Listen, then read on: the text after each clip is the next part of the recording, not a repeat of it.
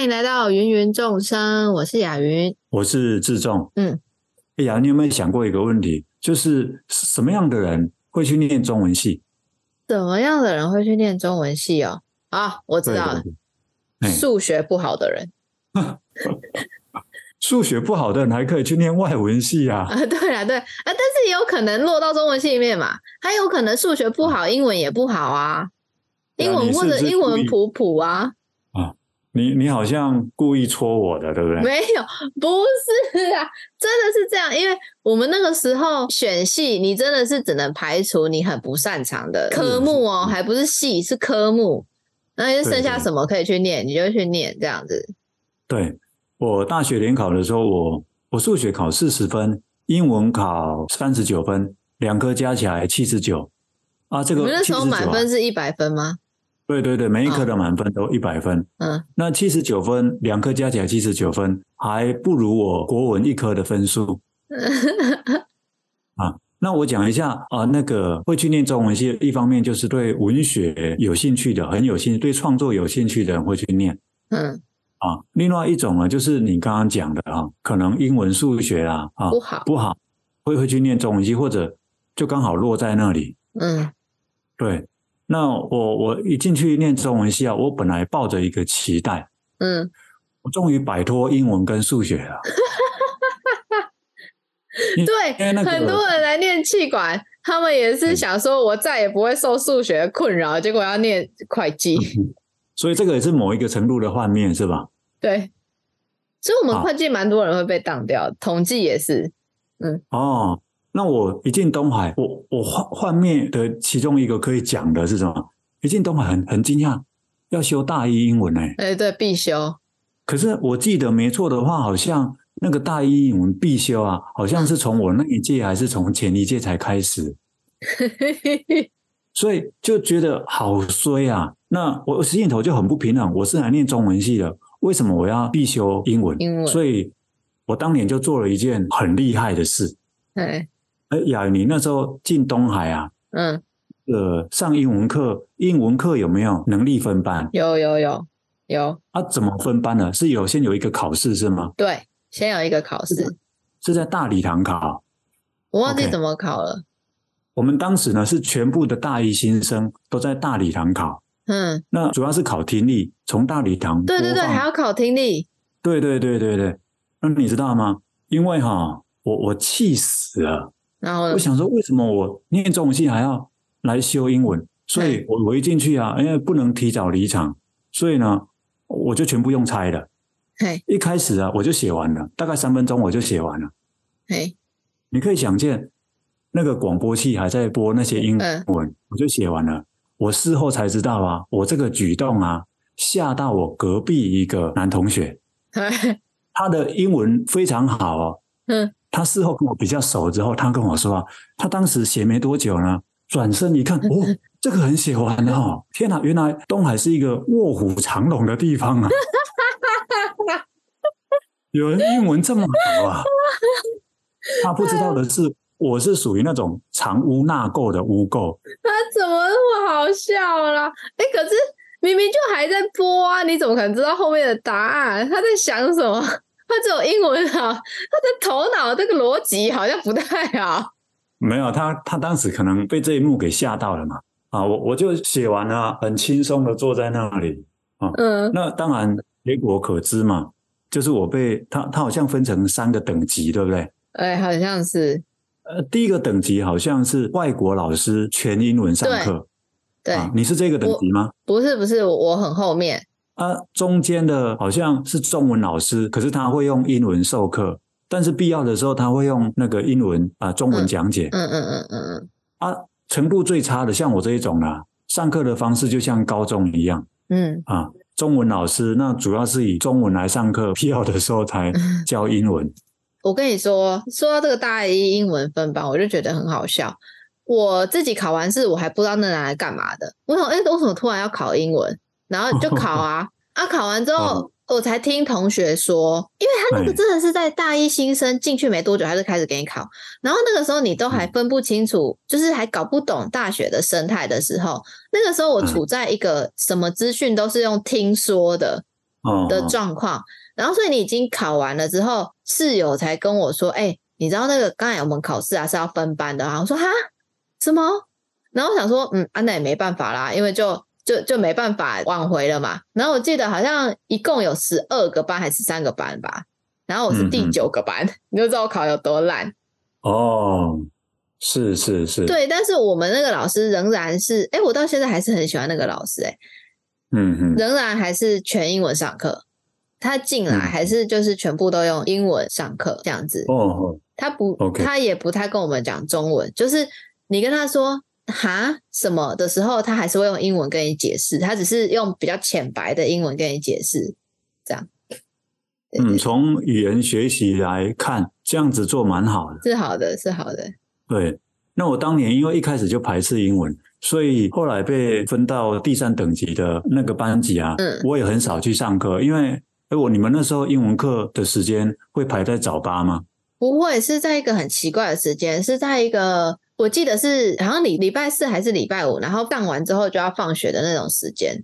嗯哼，上完之后后面就几乎不会再有课的那种时间，可能在比如四到六点，哦，这种这种时间。嗯我们那时候那个英文课啊，都排在早八。嗯，哦，我我中文系的早八的课我都起不来了，对不对？大英文怎么起得来？所以我经常没去上课。那有有时候起得来啊，也会犹豫要不要去上课。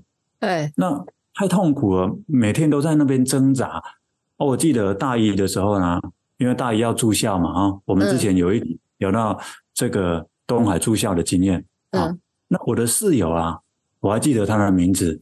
啊，非常感谢他哈，他叫做陈宏文。OK，、嗯、这个室友看我那么痛苦啊，他就语重心长的跟我说：“志仲啊，这个英文课啊，既然是必修的，哦，你与其在这边每天都挣扎要不要去上课，对不对？倒不如呢，你要不然就是硬着头皮咬着牙把它修过，嗯，要不然就不要修嘛，嗯。呀，你觉得它的重点是在哪一句？对。它的重点应该是叫你硬着头皮修过，但我觉得你认知到的重点应该会是要不然就不要修嘛。对，然后我说对哦，我就很高兴的跟他说对哦，我怎么没有想过？谢谢你呀、啊。他就说自重，我不是这个意思啊，就很不高兴的去退选大一的必修英文课。呃，一句话逼疯室友。嗯，我后来留到大四，硬着头皮再去重修回来。啊，因为这样子其实有个好处，就是至少大一那一年啊，我过得比较开心。那你大四不就很痛苦吗？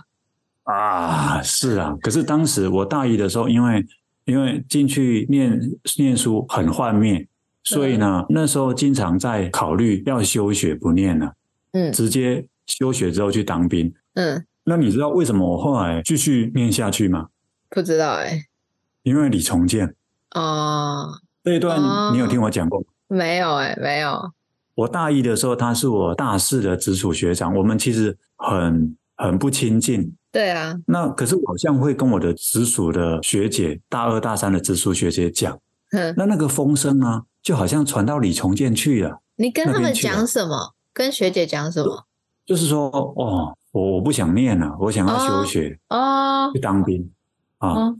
那些学姐呢，就去跟李重建讲。嗯，那李重建跟我不熟哦，嗯，然后他就居然写一封信给我，嗯、你知道他那个信哈、哦，对，啊是用一张活页纸撕下来写的，而且你知道吗？是在课堂上写的，是在什么课堂上呢？中国思想史的课堂上。你怎么知道？他在信里面有写吗？有啊有啊，啊，他他信里头啊有一句话，呃，让我决定把那个念完。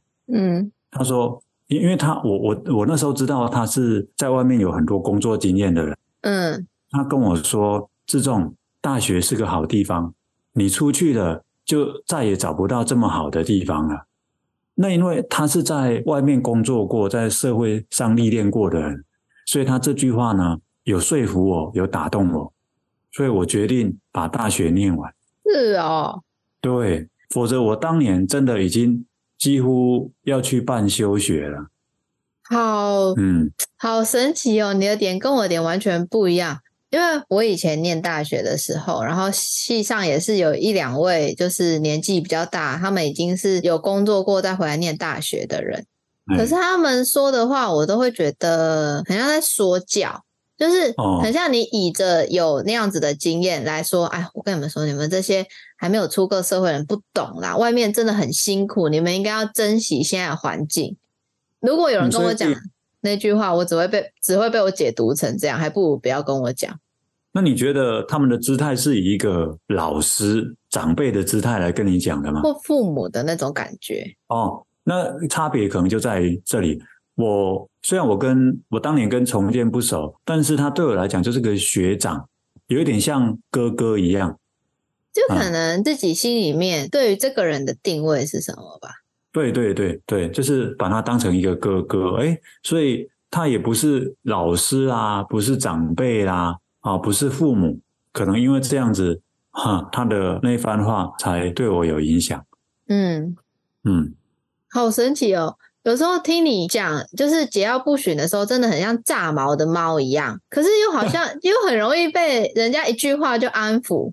比如说，高中老师，哎、欸，你文章写得很好，哎，然后就被那，然后毛就不炸了，然后就变小猫。所以，呀，你提到这个，我我自己没有想过，但是我觉得你讲这个很好。就是其实这样回想起来，我当年的那个桀骜不驯啊，可能来自于我的内在有一个失落。嗯，啊、呃，当那个内在的失落被看见了，或者我的内在可能需要被肯定，对啊，被看见。对、啊，当被看见、被肯定了，那我就没有桀骜不驯的理由了嘛？对对对，突然就很能够在正轨上。所以你看，我我的内心深处哦，不只是一个爱干净的人，也是一个很善良的人，对吧？所以那种桀骜不驯，它只是一个假象吧，或者表象而已。对啊，那一定有什么讯息在里面，只是有时候大人就读不懂啊，对，对，对，没能够读懂。你看李重建。他也当时也不知道，就是事隔很多年之后，他他都忘了他写过那一封信给我。啊，那张那个撕下来的活页纸你还在吗？啊，我有留着啊。哦，啊，我有留着啊，因为我本来就喜欢保留这些旧东西，而且又、嗯、又是对我来讲意义很重大的。护贝啦，当传家宝。哎、啊，啊、你要是没有小孩，以后就传给我。我有生小孩，就传给我小孩。我怕你拿去变卖、欸，哎。这个很有可能。对 对，其实现在应该蛮值钱的。对啊。哎呦，那你看他当时可能对他讲，你看他在课堂上信笔一写，然后就接住了当时的我。嗯。各种因缘巧合之下，这个人生的际遇真的好好特别。如果我当时呢，没有人接住我，我休学了，我去当兵了，嗯、你看整个后面人生的整个发展会完全不一样。然后说不定你你找不到工作，然后还是去山上找他，啊，哦，就又转回来了。有可能，找不到工作又去他的补习班 观课啊，也有可能啊，也有可能。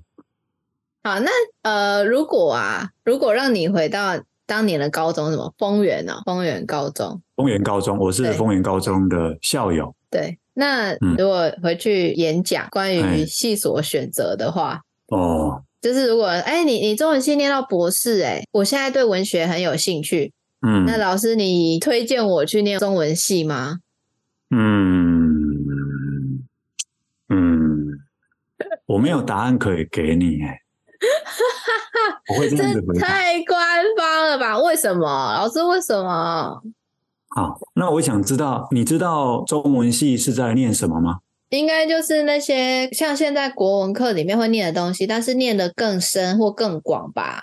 OK OK，好，那如果是这样子的话，我建议你哈，呃，参考你的分数可以有可能上的学校，去多了解那些学校的中文系在干嘛，因为每个中文系他们的重点可能不一样，而你带着这个期待进了一个是偏另外一个领域的中文系去念，你很可能会跟我当年一样幻灭。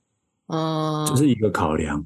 嗯，那第二个考量是，呃，如果你目前还不考虑出路的问题，哎，就是毕业之后要做什么的问题，嗯，而你又真的喜欢中文、喜欢文学，那你可以去念，嗯，因为中文系的领域啊，中文系的出路真的比较窄。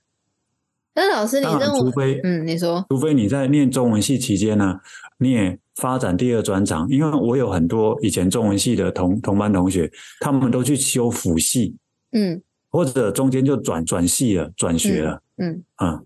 那、嗯、老师，那你们念完中文系，那你们中就是中文系最后面的出路是什么？OK，嗯啊，第一个呢就是当老师嘛，去学校当老师，中小学当老师。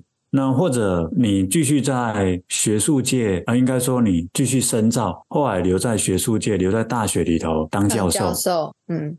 可是以现在目前这个环境啊，少子化，那个要进去学校当老师，要在大学当教授，那个几率越来越低。嗯。那个门越来越窄，只可能只剩下缝门缝而已。你你可能手会被夹到，很痛。嗯。好。除了老师系列之外，还有吗？嗯，第二个出路就是去当那个编辑之类的啊，出版社啊，杂志社当编辑，当那种企划。可是因为现在网络很发达，其实整个出版业也在式微，也在衰弱之中。嗯，那另外一个就是去当文字记者。嗯，可是，一样哈，现在文字比较不被看重。那还有一个领域是什么呢？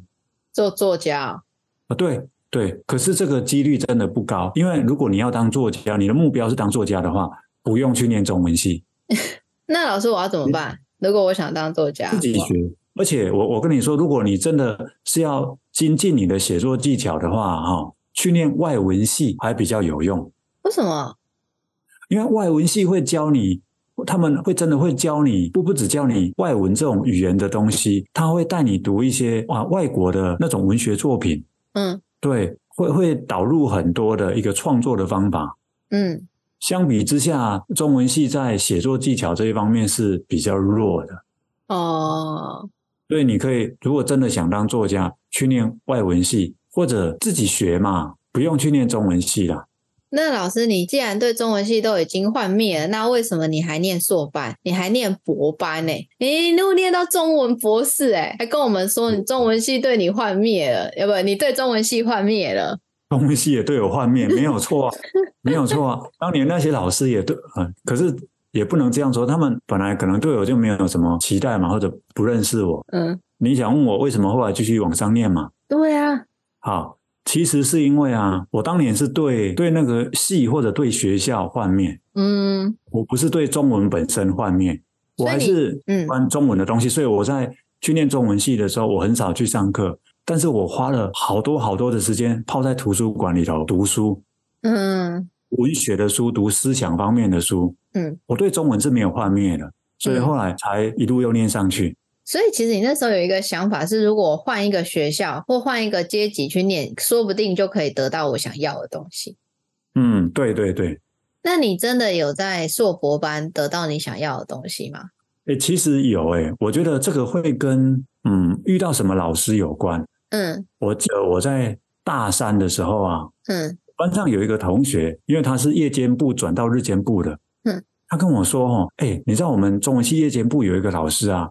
他古典诗讲的非常好，哎，嗯，我说怎么可能？他说你去听听看，你知道吗？我一去听啊，惊为天人，嗯，这就是我想找的老师，哼哼哼，啊，他叫做薛顺雄老师，嗯，那所以日后他不管在夜间部或者日间部，他开的全部的课，我通通去修了，嗯嗯，就算没有学分，我也去旁听，嗯，他的每一门课我几乎没有翘过课，嗯。真的有得到我要的，我在这个老师身上得到，后来又在几位老师身上，哎，这几个老师身上真的有东西，而且他们也蛮会教的。哦，所以我一路就念到硕班，还有后来会去念博班，就是因为我看到有一个清华的老师，就他后来是我的指导教授，嗯，他真的是学问很大，又很会讲，我深深被他吸引，是真的带着热情继续往上念的。那纵观这么些年，哎，你念中文系的时间应该至少有十年，对不对？雅云，因为你数学非常好，我考考你数学。哎，好，说吧。简单数学，好，大学五年，五，因为我延毕过一年嘛。哎，硕班三年，八，博士班四年，十二。好，你一共念了十二年中文系，对对，对，中文系的老屁股，请说一下这十二年 怎样？好了好了，也算是了，也算是了。哎，十二年还不够老哦。嗯，好了好了，啊，嗯，呃，中文系的老屁股，你这十二年中文系对你的影响是什么呢？对这个人呢，不一定是现在的工作。对，OK，第一个其实刚刚我们一开始有聊到，就是对那个美的感觉，跟那个汪中老师这类的老师有关。嗯嗯嗯，啊。那我我觉得一个人的人生要活得有滋有味，除了比如他的收入啊、他的工作、他的社会经济地位之外，我觉得有一点就是他能不能够带着一双美的眼睛，嗯，在生活。嗯、哇塞，我怎么觉得我变成美学大师了？啊，对啊，我我不是我不是啊。总之，这个这个在美上面的品味，这是第一个我觉得很重要的影响。嗯。第二个呢，因为中文系的课很少，嗯，或者我自己也不去上课，所以我在中文系其实是很自由的，我想读什么就读什么，我想干什么就干什么。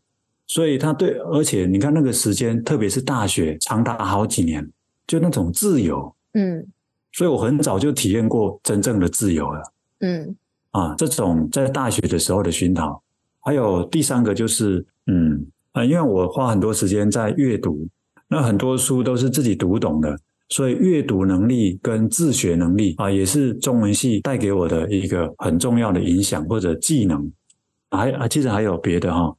我在中文系这样子，包括后来念硕博班，我学到一些东西，可以帮助我去辨认一些真假或者品味高低的东西。可以举个例子吗？好，什么叫做？呃、不过我、嗯、我旁敲侧击举一个例子，因为这个举得太具体会得罪一票人。好，啊，就是你会发现现在社会啊，很多人会在讲文学的东西，或者会在讲中国一些古代的一些人物啦，或者古代的一些经典的东西。嗯嗯、呃，他们很多人都随便乱讲，或者讲的很差。嗯。我不得不用这种批判性比较强烈的词汇来说哈，嗯，那所以那类人他的演讲著作啊，我根本不会去看，根本不会去听，因为如果我要去体验他们讲的东西，我有能力直接去读原点。啊，比如说他们要讲某个人的诗，你也不知道他讲的对不对，对一般人而言，可是我一听就知道他讲错了，嗯。那我要从那本书里头得到好处，我不用透过它，我直接把那本书找来自己读，我就知道了。嗯，这个能力呢，它可以避免我被一些哦，这个要刮胡了哈，江湖术士嗯给骗了。嗯，好，这就是中文系对我的几个影响。其实我们会聊这一集。一个起因是因为你以前都会在 PTT 上面看到说，哎，什么戏应该要被裁撤掉？对对对，所以我们才会开始来聊这些。哎，你是是你跟我说中文系一定会上榜的，都有上榜。对对对对，就每年都在讨论说哪些系应该被废掉嘛，中文系一定榜上有名。但其实我自己觉得啊，就中文系在这个各种可能都能够发生的时代里面，它不一定出路还这么窄耶、欸、就像是现在 YouTube 这么当道啊，以前历史诶那你看到那个榜啊，历史系有没有上榜？一定有的啊，哲学系也会有啊。对，那像呃历史系，我就会看到有一些呃 YouTuber，他真的好喜欢历史。那以前讲历史就很无聊嘛，对不对？哦，他超有创意的，他就真的去翻以前历史的一些书籍古典，就是他自己去找资料，然后去复刻出以前的人各个时代的人都吃什么东西。嗯，然后他真的做，那影片就非常有趣。那他就一边做一边说他们为什么吃这些食物，比如说就是某个时期的俄罗斯人，对，或者是清朝的人，或者是呃以前古就是某个时代的人，他们都吃什么。嗯，然后就去妇科出来，这样子很有趣诶。然后我也会听一些 podcaster 的 podcast，他是用先找一个主题，再去讲那件主题的历史。比如说，我们来讲精品系列的人的人物，所以他就讲 Coco Chanel 或者是老佛爷这些人的人物历史。所以他是有一个脉络，就是有一个主题，先定一个大家会感兴趣的主题，再去讲这个主题的历史。然后我最近就听完那个柯南道尔，我就觉得超精彩。对，就是写福尔摩斯的那个作者嘛。你知道柯南道尔啊，他虽然是写福尔摩斯，可是他自己其实也曾经用过他这种方式去办过，就是也不算办案，但是就是平反，帮一个人平反过他的冤案的。哎。嗯嗯嗯，但是他本身职业是一个医生，他并不是一个侦探，嗯、这样子，就是哎，这一切怎么这么有趣？所以我觉得中文系对我来说的出路，就是在一些行销上是很可以发挥中文系的你念过的那些古典经典，或者是你们的你们念过那些思想史类。我觉得发挥，这个我完全同意。我觉得发挥的很好的就是故宫小编。大家可以去看看故宫小编，真的每次都可以拿那些文物蹭上现在的最新的话题。嗯嗯嗯，那我觉得超厉害。所以如果说，因为我是一个就气管系的人嘛，所以我们里面有一个就是行销的部分。嗯，我是会想要找中文系的人合作的。啊，你不就是在找我合作吗？对对，不不，这个合作是你找我的。OK OK OK，对对对对对，就是这这类的。所以在这个很创意的时代，什么戏加一点创意下去，都会很惊喜。这个我完全同意啊！所以你知道，像现在有一些中文系，它其实早些年就开始在调整了。他们就在调整，比如说，他们有的就直接叫做应用中文系啊。对对对，这种东西应该比较有趣。或者哈、哦，他们知道现在时代已经在改变了，所以他们会找一些别的领域的老师到中文系开课。OK，嗯嗯，跟行销跟创意有关的领域的老师，哎，来中文系给学生来讲课。嗯，对，其实如果可以结合的话，那个领那个出路或者以后做的工作，其实是各行各业都是有可能的啦。那我觉得真的是讲实话，那些硬底子的功夫，真的都是非常无聊的。是是是，没有没有错。你在念的时候，你真的会念到很想放弃，然后也不知道这些东西到底能干嘛。可是当你要用的时候，你还真得需要有这些蹲马步的功夫。亚元旺，我补充讲一下哈，当年念的时候，我我念书的时候啊，念这类的书，不管它在多深奥，我其实都不会去考虑这个有什么实用价值。嗯，从来不考虑的。嗯，就我就是很有趣啊，或是很很新鲜、很特别的一个东西，或者只是纯粹对于知识。对某些东西的一个想去了解的那个渴望吧，不会考虑到它是不是以后有什么用途，但是有可能真的经过这个阶段之后，因为你打下底子、打下基础了，以后它可以变成一些很实用的东西。老师，那我们就是中文系啊，上下聊几聊这么多，你还有什么想要跟大家说的吗？关于中文系？好，嗯，我要跟那些很耐心。听了两集到这里的人说，嗯，虽然我这两集啊，可能数次或者数十次、数百次提到我当年幻灭的事，嗯，但是呢，我认为那还是人生中一个很重要的历程，嗯，它还是带给我日后很多的一个帮助，也许可以称之为资源吧。所以，像我现在做的是别行，可是我从来也不会否认说。我曾经是中文系出身的啊，我是丰原高中毕业的，我是东海大学中文系跟东海大学硕士班毕业的，而后我是清华大学中文博士。我觉得过去的那些经验，它都带给我日后很多很多的养分。我现在会从这个角度、这个眼光来看待几百年前、几十年前我念中文系的几百年前，对对，那对我来讲太久太久了，好像是几个世纪以前的东西了。那我最后再问你一个问题哦，就是，你觉得你念了这么多这么久的中文系，那中文系现在有没有在你的生活或在你的工作上，在哪一些方面体现，或者它隐隐约约的在影响你的地方？啊，其实到处都是哎，啊，包括像我这个工作啊，嗯，经常要写文章分享嘛。哦，对对对对对，这是一个我做这个工作经常要阅读嘛。嗯嗯嗯。这个很重要，还有一个哈，可能一般人比较很难理解的哈，就是要你有发现说，我讲课的一个风格，我是可以把很难的东西讲得让人家听得懂。嗯，对。这个其实跟我念中文有关，我不知道其他念中文的人会不会这样子。因为我以前的指导教授，博士班的指导教授，他一再的告诉我们，嗯，说你以后出去教书啊，嗯，就是要把这些很困难的东西讲得很简单，人家听得懂，这才是本事。哦，所以我自己现在很多讲课的功夫，固然是跟我以前的教学经验有关，可是也是跟我以前念中文系。你看嘛，我觉得这个写的好好哦，可是我要怎么让我的好朋友或者我重要的人能也能够体会呢？嗯，就需要做一点翻译吧。嗯，对对对，嗯，这个对我现在的工作也很有帮助。我可以帮你补充一点啊。哦，好，就是我们走在街上，走着走着，然后我就说，哎哎哎，老师，我，Moki 啊，我会被吃的东西吸引走，老师会被门帘吸引走。对对对对，人家的门帘站在人家门口，鬼鬼祟祟的，啊，没有鬼鬼祟祟，其实光明正大的，在那边看人家的门口，你也不想想看，如果人家门口有装监视录影器，还想说你想要对他们家做什么？没有，老师只是在看门帘。